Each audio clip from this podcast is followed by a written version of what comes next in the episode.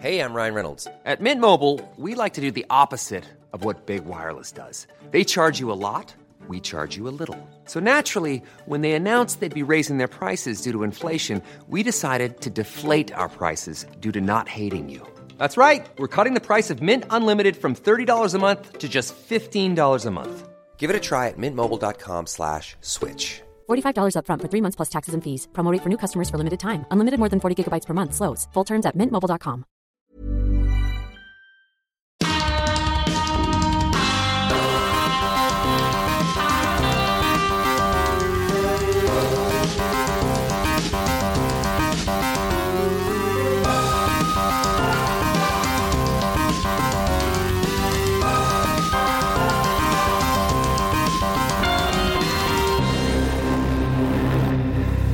Bonjour et bienvenue dans ce nouvel épisode de Salut Techie, le podcast tech chronique et débat de la rédaction de Frandroid.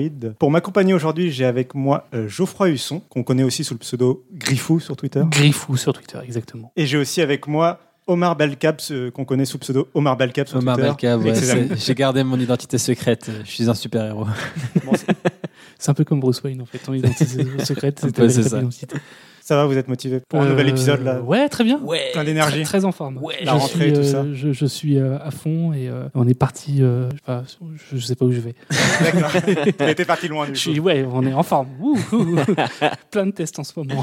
Et donc aujourd'hui, on va parler d'un truc qu'on voit revenir souvent, que ce soit chez les lecteurs, auditeurs ou commentateurs sur YouTube, ou chez nos confrères, parfois même chez nous. Hmm.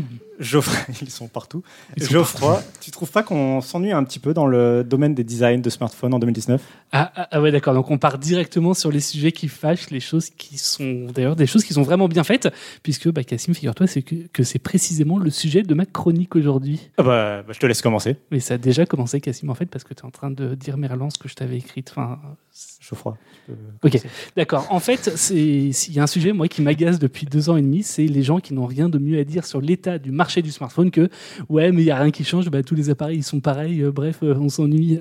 Non mais c'est bon, pas besoin de s'énerver non plus sur ce sujet Alors, quoi. ok, c'est mauvais pour ma tension. Mais en fait, le souci, c'est que je vois en partie d'où ça vient. C'est vrai que si on prend l'ensemble des smartphones qui sont sortis depuis le début de l'année 2019, écran éteint, eh bien, comme ça on voit pas l'interface, hein, c'est très difficile de faire la différence entre deux appareils. On a à chaque fois des modèles avec un écran qui prend l'ensemble de la face avant euh, bah, du smartphone. On a deux grilles de haut-parleurs en bas. De chaque côté, euh, au milieu des deux grilles de haut-parleurs, on va avoir la prise USB-C et au dos, bah, on va forcément avoir deux à quatre appareils photo. C'est vrai que moi souvent je confonds les téléphones euh, au bureau. Ouais, c'est vrai que dit comme ça, ils se ressemblent un peu tous. Ouais, quand ils sont posés sur le bureau, Ouais, c'est- c'est c'est- c'est évident. vraiment pas évident. Alors que moi, c'est un de mes jeux préférés en soirée, de deviner le, le smartphone des gens. Ça devient difficile. Et donc, on a un marché qui est ennuyeux où tous les appareils se ressemblent. Sauf que bah, c'est pas ça que les gens disent. Ce qu'on lit, ce qu'on entend de la part des journalistes, de youtubeurs que j'estime beaucoup pour ma part, c'est qu'on se fait chier et que le secteur n'évolue pas.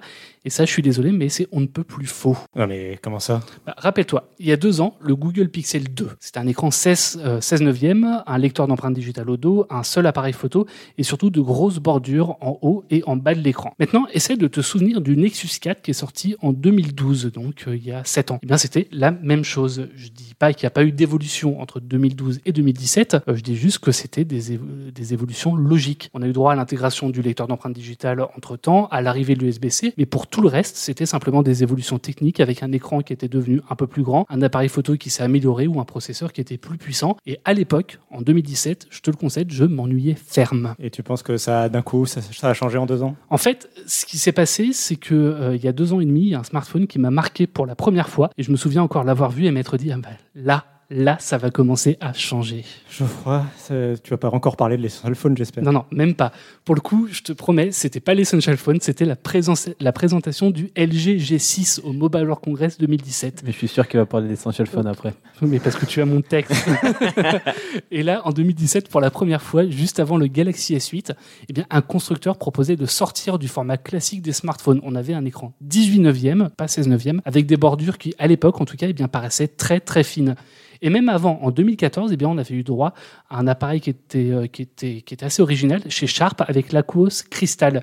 Le souci, c'est qu'à l'époque, eh bien, la marque japonaise n'avait pas été suivie. Et un peu plus tard, donc, on a eu Xiaomi avec les Mi Mix qui reprenaient un look similaire avec juste une grosse bordure en bas. Et depuis, en fait, ça n'a cessé de bouger. Non seulement on a des écrans qui ont continué de s'allonger jusqu'au 21 9e qui est proposé par Sony sur ces derniers Xperia. Je parle même pas de- du futur Essential euh, avec son truc 32 9e ou je sais pas quoi. Mais les bordures de chaque côté, en haut et en bas euh, de l'écran, n'ont cessé de se réduire. Oui, mais bon, c'est vrai que tout ça a vraiment commencé avec l'iPhone 10. Non, Cassim, ça a commencé avec l'Essential Phone. Voilà. On l'avait dit. voilà, il l'avait dit. Qui a été présenté donc quelques mois avant l'iPhone 10. Et aujourd'hui, on a même quelques smartphones qui poussent le vice jusqu'à éliminer complètement les bordures. Alors oui, c'est une tendance globale du marché, mais pour ça, chacun y va de sa ou ses solutions maison. On a d'abord eu l'encoche large, puis en forme de goutte d'eau. On a eu les écrans percés, on a eu les appareils photo pop-up. On a même Xiaomi qui présente un smartphone avec un écran qui s'enroule tout autour de l'appareil. Pour l'instant, c'est uniquement un prototype et a priori, c'est pas dit qu'ils sortent véritablement dans le commerce, en tout cas pas en France. Mais voilà, c'est Ah ben voilà. euh, Tu le dis toi-même, ils sont en train de tous se ressembler comme des briques. Justement, non, parce qu'on a eu des évolutions aussi sur le format des smartphones. En un an, on a vu le retour des smartphones à slider avec le Mi Mix 3. On a eu des smartphones pliables avec les Galaxy Fold, le Mate X. Et c'est pas moi qui vais te l'apprendre, mais on a même un smartphone avec deux écrans en préparation chez Microsoft. Hein c'est le Surface Duo. C'est vrai que maintenant que tu le dis, le look des smartphones a quand même bien changé en deux ans. Et c'est ça qui est excitant à mon sens. Et pour le coup, il n'y a pas que le design, c'est le cas aussi sur la photo avec des smartphones qui deviennent aussi polyvalents que de véritables appareils photo numériques grâce à plusieurs optiques. C'est le cas sur les technologies d'écran qui passent de plus en plus à l'OLED, voire au HDR, y compris sur le milieu de gamme. Et tout ça, bah, c'est pour dire que non, je suis pas d'accord. Non seulement les smartphones ne se ressemblent plus, mais surtout qu'on n'a jamais eu un marché qui évoluait aussi rapidement que ces deux dernières années.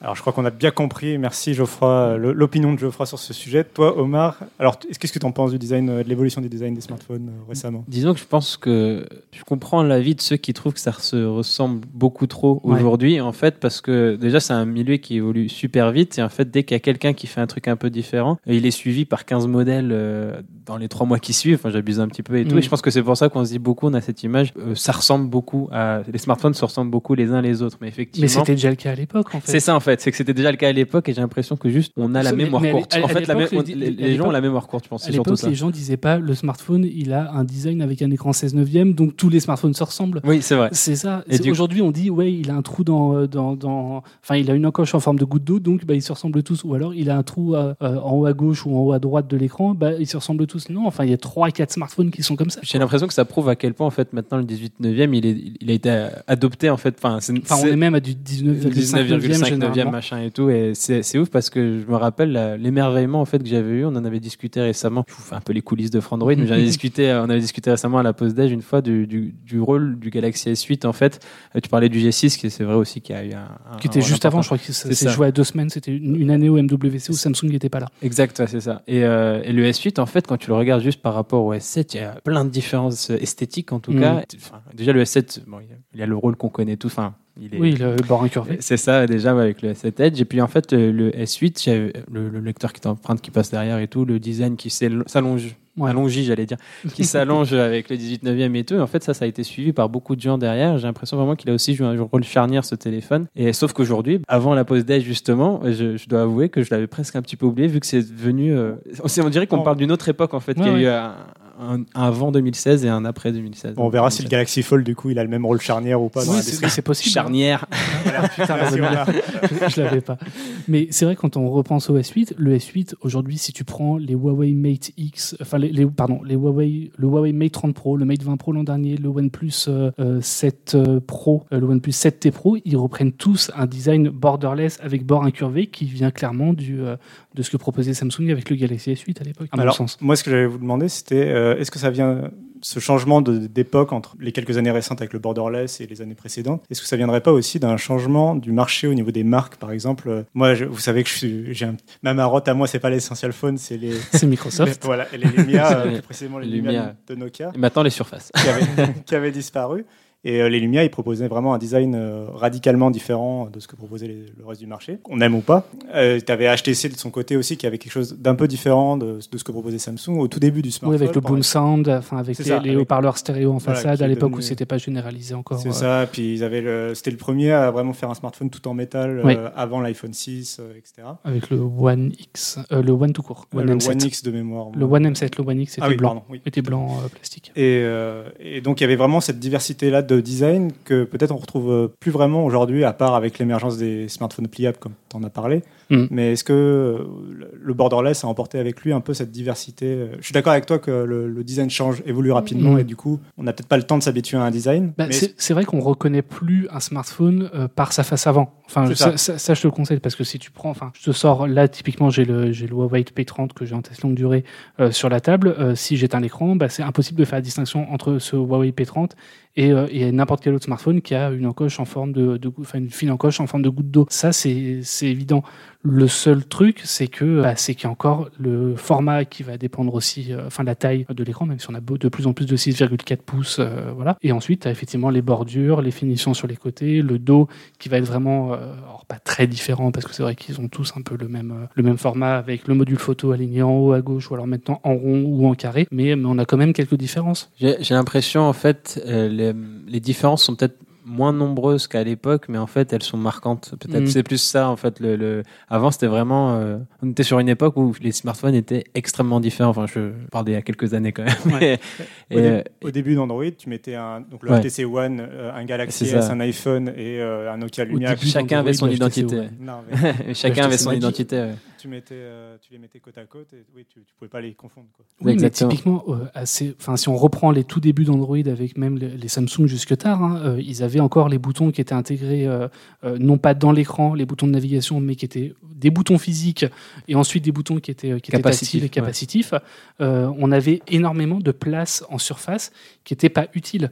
Euh, C'est-à-dire que c'est pour ça aussi que Lumia, enfin que Microsoft Lumia, que euh, les, euh, les, les vieux HTC, etc. Enfin HTC, je me rappelle du One M7 justement, on en parlait.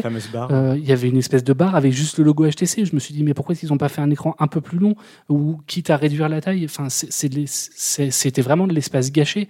Et à l'époque, ils pouvaient se permettre de faire des designs différents d'un appareil à un autre parce que bah, ils avaient de la place savaient, dont ils savaient pas quoi faire et donc il fallait l'agrémenter un petit peu. ils n'avaient pas le choix. Il fallait en faire quelque chose. Ils pouvaient pas mettre de l'écran ou en tout cas ils voulaient pas. Euh, mais maintenant c'est le cas et pour moi c'est mieux. C'est-à-dire que j'ai un téléphone. En fait, j'ai un écran. J'ai pas euh, pas 50 000 trucs qui me servent à rien autour et euh, il, est le plus compact possible qui puisse être pour cette taille d'écran. Pour ça, je suis vraiment d'accord avec. Je suis d'accord avec tout le monde, moi, ici, euh, sur cette table. J'ai- effectivement, en fait, les. Euh, Il y, a, il y a cette euh, confusion, en fait, j'ai l'impression, c'est que ouais, les différences avant étaient sur des zones inutiles, en fait. Oui. Et, euh, et qu'aujourd'hui, euh, on veut. Enfin, aujourd'hui, c'est juste impossible pour l'utilisateur d'avoir euh, des bordures énormes et tout, sauf si tu as le pixel euh, avec la front, le front euh, extrêmement grand, avec et, le, et cap- puis, et puis, c'est- le capteur qui est pas forcément encore très utile aujourd'hui. Enfin, c'est moi qui ai testé Ouais. le Pixel 4. Je vois les commentaires sous le sous le moche, test. C'est que des- et même sur les vidéos YouTube, c'est que des, enfin, je sais pas, la moitié des commentaires, c'est il est moche, l'autre moitié, c'est il a pas d'autonomie, mais la moitié des commentaires, c'est il est quand même très très laid. Et, euh, et oui, il est très laid parce que, bah, parce qu'il y a de la surface qui est pas utilisée par l'écran. en fait. Mais pour le coup, le pixel se différencie vraiment. oui, oui, en termes de design, ouais. Mais bon, du coup, euh, c'est euh, genre inévitable aujourd'hui d'avoir euh, une surface euh, d'affichage qui occupe quasiment tout l'espace, tout l'espace avant. Et on a gagné. un- Enfin, c'est bizarre. C'est cette confusion ouais que je trouve un peu un peu étrange. Ouais, c'est ouais. avant, ils avaient chacun leur identité. Euh, on pouvait bien les différencier, mais c'était sur des éléments finalement qui n'étaient pas utiles. Mm. Et du coup, c'est des- En fait, tu trouves qu'on pouvait les différencier sur des défauts presque. ah, presque c'est ça en fait, c'est qu'ils Mm. n'étaient pas considérés comme des défauts avant, mais aujourd'hui tu sors la, la même diversité de produits aujourd'hui en 2019, euh, c'est autant de défauts en fait euh, qui permettront de différencier les téléphones. Alors qu'aujourd'hui justement ils vont se différencier sur des, des choses qui veulent qui veulent être des qualités. Donc le module photo rond, on a vu OnePlus euh, communiquer sur la manière dont ils savaient euh, imaginer le, le module photo rond du OnePlus 7T si je dis pas de bêtises. Mm. Euh, tous ceux qui avaient communiqué sur le pop-up, euh, euh, la caméra pop-up du coup. et, euh, et Oui, pas sur les pop-up stores de oui, c'est ça. ce, ce- ce genre de choses. Et du coup, ouais, je pense que euh, finalement, c'est un petit peu. Alors, je vais faire peut-être une euh, référence littéraire, mais c'est un peu comme l'Oulipo. Euh, on a, c'est, on est, euh, Tu veux rappeler ce que c'est que l'Olipo euh, c'est se mettre des contraintes pour avoir plus d'imagination en fait. En littérature. Et- en littérature. Et, euh, et du coup, j'ai l'impression qu'on est un peu ça dans le smartphone. Ouais, je suis allé un peu loin, mais on a plus de contraintes, mais c'est justement ça va pou- pousser les constructeurs à avoir plus de différenciation et finalement, du coup, bah ouais, à avoir des smartphones qui ne se ressemblent pas, tout en rentrant dans le même cadre. Mm, Voilà, voilà. Je suis allé loin un petit peu. Ouais, je- Bah, pour aller un peu dans le même sens que ce que tu étais en train de dire, c'est euh, il y a eu une autre évolution dans le marché des smartphones, c'est celle des matières en fait. Mm. Je me rappelle de la grande guerre à l'époque entre le Samsung qui était en plastique et qui fallait donc qui était nécessairement mauvais Et HTC qui était en métal. et HTC qui était en métal, euh, l'iPhone euh, l'iPhone 4 par là qui utilisait déjà du Qui est passé du verre au métal ou du Voilà. métal au verre. Enfin, ils ça, ont fait plusieurs allers-retours. Ils ont fait plusieurs allers-retours entre métal vert et, euh, et plastique pour les Ouais. tout premiers iPhones. Le. Moto One X qui était dispo en bois et en cuir.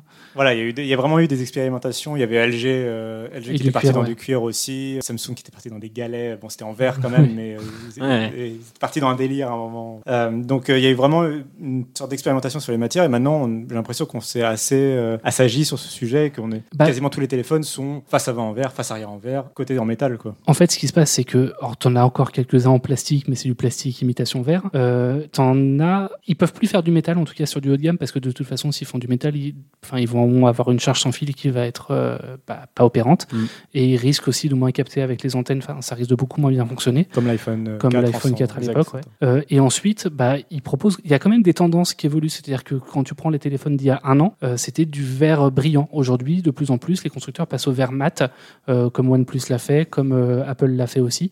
Et, euh, et ils ont quand même un cahier des charges. euh, et des- je pense qu'ils ont des, des designers qui suivent les tendances euh, graphiques. Tu le vois aussi avec l'arrivée de nouvelles couleurs, avec des reflets, etc. L'an dernier, on a eu beaucoup d'espèces de, notamment chez Honor, euh, du bleu qui tire vers le violet ou vers le vert parce que c'était les couleurs tendances de l'année dernière en termes, enfin en mode. Oui, souvent. Et donc, du coup, bah, ils ont repris sur les smartphones. Et cette année, on va avoir encore d'autres d'autres coloris. Et ça risque d'être encore des, des coloris différents en 2020. Mais je pense qu'on restera quand même dans la tendance, enfin, dans les, les- le vert. Il y a le traitement aussi qui, est, qui est intéressant. On a vu aussi avec, sur les iPhones euh, le, le traitement mat. Oui, c'est ça. euh, qui, Côté qui- poli, c'est ce et que que, je disais, ouais, ouais, et que j'ai vraiment apprécié sur le toucher qui n'est pas du tout touché vert en fait. Ouais, Euh, mais comme, comme les OnePlus, les OnePlus, euh, enfin Le les Pixel derniers 3. OnePlus ou le Pixel 3 euh, étaient pareil. C'est dommage pour le coup que Google ait abandonné ça sur le Pixel 4 parce que c'était vraiment une force euh, en termes de design qui le rendait très distinctif. Ah bah, après, le Pixel 4 est distinctif avec le dos, avec son module photo moche, mais, mais c'est un autre sujet. Oui, des fois, il faut pas forcément se distinguer. Oui, c'est ça, il faut se distinguer avec des points positifs, c'est mieux. parlait de contraintes tout à l'heure euh, dans le design. Il y a aussi le,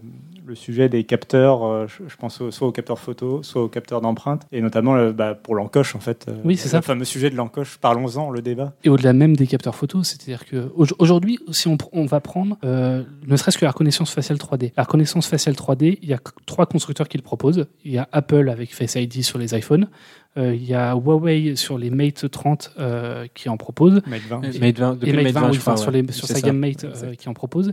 Et il y a Google maintenant avec le Pixel 4. Quand on prend le point commun entre ces trois appareils, enfin ces trois gammes d'appareils, bah, c'est une grosse encoche ou en tout cas un gros front en haut de l'écran. Et apparemment, bah, ils n'ont pas le choix. Donc, euh, en plus, quand Google rajoute le capteur de mouvement Soli, ça prend aussi de la place. Euh, donc, ouais, malheureusement, bah, c'est encore une contrainte et qu'il va falloir qu'ils outrepassent le truc. Et sur ce point d'ailleurs, euh, je me demande si aujourd'hui on va. Enfin, j'ai l'impression qu'en 2017, c'était ça, quand les encoches euh, larges comme ça euh, ont commencé à apparaître. Bah, fin 2010, fin c'était fin 2017. 2017 avec l'iPhone 10 Exact. et ensuite début 2018 C'est ça où il y a eu la mode euh, avec encoches. Zenfone 5 au MWC C'est et puis ça. plein d'autres. Et bien, euh, avant, c'était genre, oui, c'était limite un argument design, et les gens avaient tendance, du coup, j'ai l'impression, à oublier que c'était, comme tu l'as dit très bien dit, une restriction technique. Et euh, aujourd'hui, j'ai l'impression, bah, deux ans après, euh, les gens, bah, ils n'ont pas envie En de ça, ils, ils comprennent, ah ok, oui, c'est vraiment une restriction, mais j'ai envie de quand même un truc plus fin. D'un coup. J'ai l'impression que les fabricants euh, ont suivi, parce que l'iPhone 10 était un succès, ils ont très vite suivi euh, Apple sur le- l'encoche, sans Exact. en avoir besoin. Parce que Sur la grosse encoche, ouais. Ouais, sur la grosse C'est encoche, exactement le cas du Zenfone 5Z, Ouais, ouais, comme tu as c'est dit. C'était exactement Alors qu'ils n'en avaient pas besoin Pas du tout. nécessairement euh, techniquement, parce qu'ils n'avaient pas de reconnaissance Non. 3D. Après, mettez le haut-parleur aussi dedans. Ouais. à l'époque. Mais euh, il y en a qui ont copié, en tout cas, qui n'en avaient Ouais. pas forcément toujours besoin, mais c'était plutôt pour copier le style de l'iPhone et avoir la, pouvoir confondre, enfin, avoir la, Ouais. L'impression qu'on a son iPhone euh, 10 quoi, avec soi, alors qu'on ne l'avait pas. Bah, du coup, les fabricants Android, ils y sont allés sans trop réfléchir et que, le- par exemple, Android n'était pas forcément très adapté en termes de notification, Mm. euh, alors qu'Apple n'avait pas Ouais, ce problème-là. complètement, ouais, c'est un, Ça dépend, en plus, ça dépend des constructeurs, mais si on pense à Xiaomi, Xiaomi, euh, C'est sur ses téléphones à encoche, si maintenant ils le font. C'était le Mi 8, je me souviens bien, qui avait une Euh, grosse encoche. le Mi 8 et le Mi 9 aussi, si je dis pas de bêtises, ils avaient effectivement une grosse encoche. Je, je dis peut-être une erreur sur le Mi 9. Mais en tout cas, le Mi 8 avait une grosse encoche euh, et ne, permet, ne me permettait pas d'afficher les notifications à côté de l'encoche. Ce qui est une aberration sur Android, qui font un système qui fonctionne avec les notifications. Et en même temps, en créant cette génération de copies, on va dire, de l'iPhone 10, ils se sont mis les bonnes bases en même temps pour innover après, en faisant disparaître cette encoche euh, assez rapidement, au bout d'un an, un an et demi. Mhm. Euh, C'est vrai. car- elle a carrément quasiment disparu, par exemple, chez Samsung. Ouais, maintenant, ils font quasiment tous comme Essential. Non, mais c'est vrai. Enfin, Essential, pour le coup, c'est le constructeur Android qui non seulement a fait l'encoche avant Apple, mais en plus l'a fait comme le font désormais tous les constructeurs Android en se disant, bah, en fait, on a juste euh, le capteur photo selfie à mettre dedans, bah, on va juste faire une toute petite encoche en forme de coup de dos, ça suffit. C'est comme une étape en fait. Finalement, il a fallu cette période de suivi, euh, suivre la mode lancée par l'iPhone 10 pour se rendre compte que c'était un peu con en fait. Euh, c'est ça en fait. C'est- oui, une prise de conscience en fait. et, oh, et si on innovait Et du coup, bah maintenant c'est l'iPhone justement qui paraît un petit peu désuet avec son, énorme encoche, malgré le fait évidemment qu'ils ont fait Face ID qui est très bien. Mais euh, sur le plan de design, cette grosse encoche aujourd'hui paraît désuet. Et je crois que c'est Samsung qui, c'est des rumeurs, hein, ça a l'air confirmé, mais qui voudrait sortir, je pense en 2020, son smartphone avec aucune, euh, enfin, euh, euh, caméra en dessous. Avec de- le New Infinity Display. Exactement. euh, ouais. Mais du coup, euh, c'est vrai que bah, c'est marrant qu'Apple, comme ça, du coup, ait- soit passé de précurseur, enfin, de, en tout cas, de d'image, Ouais. de donner un nouveau design, de- d'avoir créé une sorte de tendance. Et en même temps, du coup, cette, euh, euh, réduction des encoches sur les smartphones Android a donné un coup de vieux, effectivement, au design c'est- de l'iPhone. Et tu parlais de Samsung, c'est intéressant aussi. euh, ils, avaient, ils ont toujours refusé. C'était- Ils se sont Ouais, fait quand même et ensuite, euh, visiblement euh, connaître pour avoir refusé euh, l'encoche. Et ils sont allés après, en tout cas sur le milieu de gamme, entre Sur de gamme. gamme A, ouais. Mais euh, ils, ils sont toujours refu- refusés sur, le, le- sur la gamme, sur le haut de gamme. Ils ont sauf le Fold, le Fold qui a cette énorme. Oui, c'est vrai. Mais euh, sur les Galaxy S et Galaxy Note, ils ont, par contre, ils ont trouvé une, un autre subterfuge qui n'est Ouais. pas forcément beaucoup plus Ouais, intelligent. non, mais c'est un poisson quoi. Non, Ouais. mais après, honnêtement, il est, il est pas dérangeant du tout, le. Enfin, Non, que ça soit sur les, les Samsung ou sur les Honor, euh, je crois qu'il y a Motorola aussi, mais Honor Huawei en propose aussi et, euh, et Motorola en propose. C'est plutôt réussi le, le poinçon, à mon sens. Mais ce qui me- ce qu'on vient de dire là et tout, par rapport à ta, ta chronique de début de, de podcast, ça me, ça me fait, ça me fait penser en tout cas que les, enfin, en tout cas, j'en arrive à la conclusion finalement qu'aujourd'hui, euh, effectivement, les smartphones, ils le ressemblent plus. conclure direct. Non, non, non, mais Je vais avoir le dernier mot. Je- après, vous direz plus rien. Non, euh, Qu'est-ce que je voulais dire? Ah oui, euh, qu'aujourd'hui, en fait, les smartphones, j'ai l'impression qu'ils se ressemblent tous entre eux à la même génération, mais qu'en fait, toi, tu as dit d'une année à l'autre, j'ai même l'impression que de six mois, enfin, Oui, oui. c'est une période, de- un cycle de six mois, en fait. Tu regardes d'une parce qu'on peut parler de génération de six mois, ça, je sais pas, mais ouais, mais quasiment. en fait. C'est vraiment, ils sont Enfin, sur les constructeurs majeurs, ils, Ouais. ils ont quasiment deux grosses gammes, enfin deux, euh, années- enfin deux périodes dans l'année Ouais. où ils sortent un haut de gamme. Donc oui. Et j'ai l'impression que c'est ça euh, le- qui nous fait dire que les- tous les smartphones se ressemblent, c'est que sur une vague de sortie, ils vont tous près plus ou moins se ressembler. Mais en fait, ouais, tu regardes juste les six, mois, six derniers mois, et ben il y a déjà eu beaucoup d'évolutions en fait. Et effectivement, du coup, euh, euh, c'est là où j'en arrive à, être d'accord du coup avec ta chronique. Voilà. Je voulais, je voulais te le dire. Non, mais il y a encore. Enfin, après, c'est vrai qu'en en termes de design, si on prend les téléphones qui sont sortis au début d'année, les téléphones qui sortent maintenant, euh, il n'y a pas énormément d'évolution. Enfin, c'est-à-dire que les, les P30 et P30 Pro, par exemple, ils avaient une encoche. Euh, les Mate 30 et Mate 30 Pro, ils ont toujours une encoche. Ouais, ouais. Et euh, il n'y a pas encore d'évolution majeure. Chez Samsung, c'est pareil. Ouais. On a le trou dans l'écran sur les S10, on a le trou dans l'écran sur les Note 10. Qui s'est affiné. qui s'est affiné, qui a été recentré. Mais, mais on reste sur la même technologie. Effectivement, je pense qu'une des évolutions majeures, et vraiment pour le coup majeure de, des smartphones à venir, ça va être les écrans, euh, enfin les, les capteurs photo Mm. euh, cachés derrière l'écran euh, qu'on a déjà vu, entrevus chez certains constructeurs chinois. Xiaomi et Oppo. Xiaomi, qui ont fait oui, des ça, démonstrations. Xiaomi et Oppo. Et, et ça, bah, a priori, pour l'instant, c'est pas encore là en termes de qualité, parce que bah, l'écran, du coup, scintille un petit peu davantage, et puis le- les photos sont moins lumineuses, mais ça promet quand même, euh, ça peut être très intéressant à suivre en termes de design. Et Des lendemains chantants. tu, tu- tu le disais dans ta chronique, ça, tu- là tu parles des smartphones classiques quand tu parles des évolutions Ouais. à venir euh, Mm. immédiates avec le Oui. capteur sous l'écran. L'autre grosse évolution de design, c'est les smartphones pliables, comme le Surface Duo. Oui, oui. Non, mais A-t-il dit avec un très grand sourire. Et puis quand on pense au Mi Mix Alpha, le Mi Mix Alpha, je le trouve dingue en termes de, Bah, en termes de, de- design, il est unique. en termes de design. Il C'est est- l'utilisation au jeu. Oui, Je- bah, je- tout le monde. Oui, non, mais c'est c'est c'est juste fou. Et pour le coup, je suis persuadé que dans deux ans, on va, on va en avoir également chez Oppo et chez Huawei Et- euh, des smartphones de ce type-là. Et J'en reviens à cette idée de la contrainte euh, qui, qui force les constructeurs à se à faire preuve d'originalité. Bah là, ouais, le, le Mi Mix, euh, le der- Mi Mix Alpha, pardon, et c'est ça.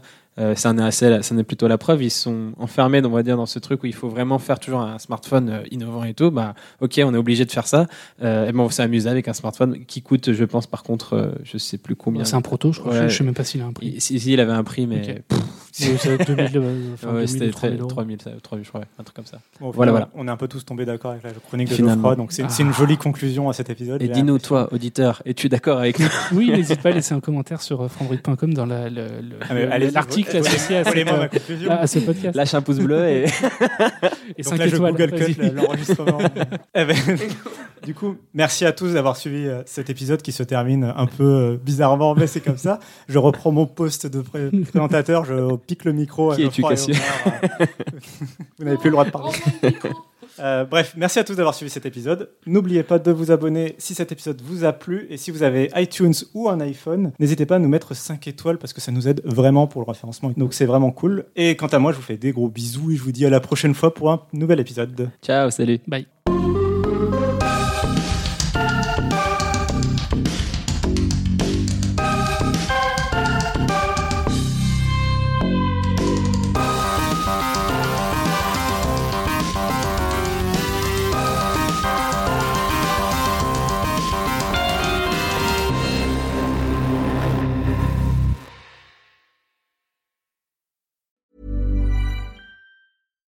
When we're on a budget, we still deserve nice things. Quince is a place to scoop up stunning high-end goods for 50 to 80% less than similar brands. They have buttery soft cashmere sweaters starting at $50, luxurious Italian leather bags, and so much more. Plus, Quince only works with factories that use safe, ethical, and responsible manufacturing. Get the high-end goods you'll love without the high price tag with Quince. Go to quince.com slash style for free shipping and 365-day returns.